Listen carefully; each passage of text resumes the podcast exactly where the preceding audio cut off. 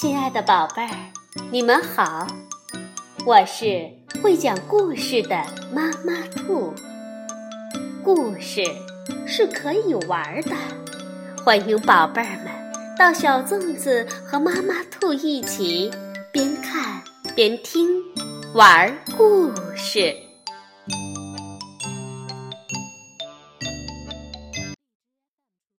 宝贝儿，晚上好，欢迎收听。妈妈兔的花样故事。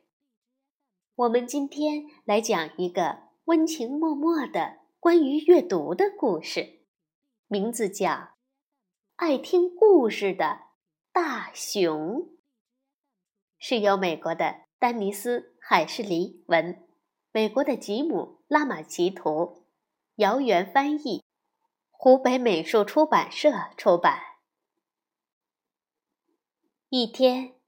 熊宝宝正在森林里散步，忽然他发现地上躺着个什么东西。他好奇地盯着那个东西看了又看，还竖起鼻子嗅了嗅味道。嗯，有淡淡的香味儿呢。于是熊宝宝用嘴巴叼起它。把它带回了自己的洞里。一年又一年过去，熊宝宝慢慢的长大了。他常常好奇的看着那个东西，一动不动的发呆。他觉得那个东西就像天上的月亮一样，那么遥远，又那么神秘。一个夏天的午后。熊在洞外面的树林里闲逛，它循着一阵气味，来到了树林中的一片空地上。熊转动着脑袋，四处看了看。啊，那儿有一座小木屋，一根挂满了五颜六色衣服的晾衣绳，还有一位女士。熊。躲在一棵大树后面，看着那位女士坐下，打开了一个神奇的四方形的东西。尽管他的鼻子已经闻到了一阵阵的美味儿，在小木屋里有咸猪肉、咖啡，还有面包呢，但是熊只是好奇地看着那位女士。他的手里拿着那个四方形的东西，嘴巴一动一动的，不知道在干什么。不过，熊能感觉到，树林里有一种让自己觉得很温暖的气氛。过了很久，女士合上了书，熊赶紧跑开了。一天又一天，熊每天都会到那片树林里待上好久好久。慢慢的，他离那位女士近了一些，不过还是躲在一棵树后面。他的大脑袋灵活的转来转去，偷偷的看着那位女士的一举一动。有时候。女士正在专心的看着书，却又突然发出一阵笑声。有时候，她的眼睛会离开书，向四处张望着；还有一些时候，她好像很紧张的样子，用力转着手里的书。有一次，阳光轻轻地从树林中洒下来，落在她的唇间。熊看见他轻轻地碰了碰自己的嘴唇，闭上了眼睛。后来，他走进了小木屋。熊也缓缓地穿过树林，回到了自己的洞里。一路上，熊听见蓝鸟在树枝上叫着，抬起头看，熊感觉自己好像听见了那位女士的笑声。一天下午，女士不在树林里，熊慢慢的探出头来，四处看了看，然后他慢慢的来到了那堆东西的旁边。一不小心，熊的大爪子碰翻了那堆东西，吓了他一跳。他用鼻子推了推。然后又用爪子抓着灰色的封面，想把那本书翻过来。终于，他的一只爪子探到了下面，书翻了个身，打开了。熊的鼻子戳到了纸上，书又合上了。他的头飞快地缩了回来。熊又试了一回，这次书。老实呆着不动了，他摇摇晃晃地把爪子放在书上，大脑袋也凑了过来。咦，书上有一行一行的符号，小小的，和他叼回去的那个东西真像。熊呆呆地盯着，鼻子里充满了纸的味道、胶水的味道和墨水的味道。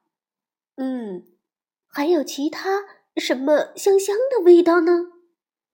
熊猛地转过头一看，啊，是他回来了。有那么一会儿的功夫，熊和那位女士呆呆地看着对方，然后熊用大爪子碰了碰书，就转身逃走了。第二天。熊看见那位女士坐在椅子上，腿上放着那本褐色封面的书，她柔和的目光在树丛中搜索着，好像正在寻找什么东西呢。看到藏在树后的大熊时，他笑了。他温柔地叫道：“嗨，大熊，过来，快过来。”过了一会儿，熊才离开了那棵树，一步一步慢悠悠地朝它走过去。熊挪得近了一点儿，不远不近，正好是个安全的距离。他趴下来，瞧着女士。女士等了一会儿。然后小心翼翼地打开书，轻轻地读了起来。曾经有一个水手，他在海上航行了许多年，后来他回家了。女士慢慢地读着，熊看着他翻动着书页，读着那些神秘的符号。他听不懂他在读些什么。不过，听着他的声音，熊觉得心里暖暖的。那个夏天，熊每天都会到树林里来听女士读书。当他用令人害怕的声音读到水手失踪时，熊也觉得好怕好怕。当他笑着读到水手开的小玩笑时，熊也能感到一种陌生的幸福感。当他读到水手的爱情时，熊睁大了眼睛，看着他柔软的嘴唇里吐出的一个个词句。慢慢的，女士读出来的词句组成了一个故事，一个读给大熊听的故事。无论什么时候，熊都觉得女士的声音里有一种说不清的神秘。有时候，她的声音很温柔，很温柔，熊就快要睡着了；有时候，她的声音又让人听着很害怕，熊觉得自己全身的毛都竖起来了；有时候，她的声音。轻轻的，熊就会抬起头，看着他的手指灵巧的翻过一页又一页。每一天，这些故事都深深地感染着大熊，伴随着他摇摇晃晃地回到自己的洞里。有时候，熊听见小溪里叮咚叮咚的水声，隐隐约约就像听到了女士的声音。一天下午，树林里的空气淡淡的，有点凉了。女士放下手中的书，看着大熊说：“我希望，哎，我多希望这个冬天，我不在的时候，你能自己读。”然后，女士对着熊微微一笑。看着他的笑容，熊的心里暖暖的。他又开始大声的朗读起来。第二天，熊来的时候，嘴巴里叼着什么东西，他把它放在书上。女士看了看，那是一张纸。大熊，他轻轻的叫着。熊抬起头。女士接着说：“这个是你带来给我的吗？”然后她用温柔的嗓音慢慢的读了起来：“亲爱的艾丽莎，收到你的信真开心。你父亲和我总是想起你，你就生活在我们避暑的森林旁边。我还记得那些摘草莓的日子里。”金色的阳光穿过高高的树林。熊再一次来到树林里的时候，树叶已经变了颜色。他走进小屋，那里也变了。女士不在。熊走进他的院子，在放椅子的地方停了下来。那是女士坐过的地方。还有他的书，许多许多本。熊从来没看到过这么多的书，它们都堆在一块布上，落叶和松果零零散散的落在封面上。女士把这些留下来给熊，还有一张纸，她希望熊能读懂。给我的大熊。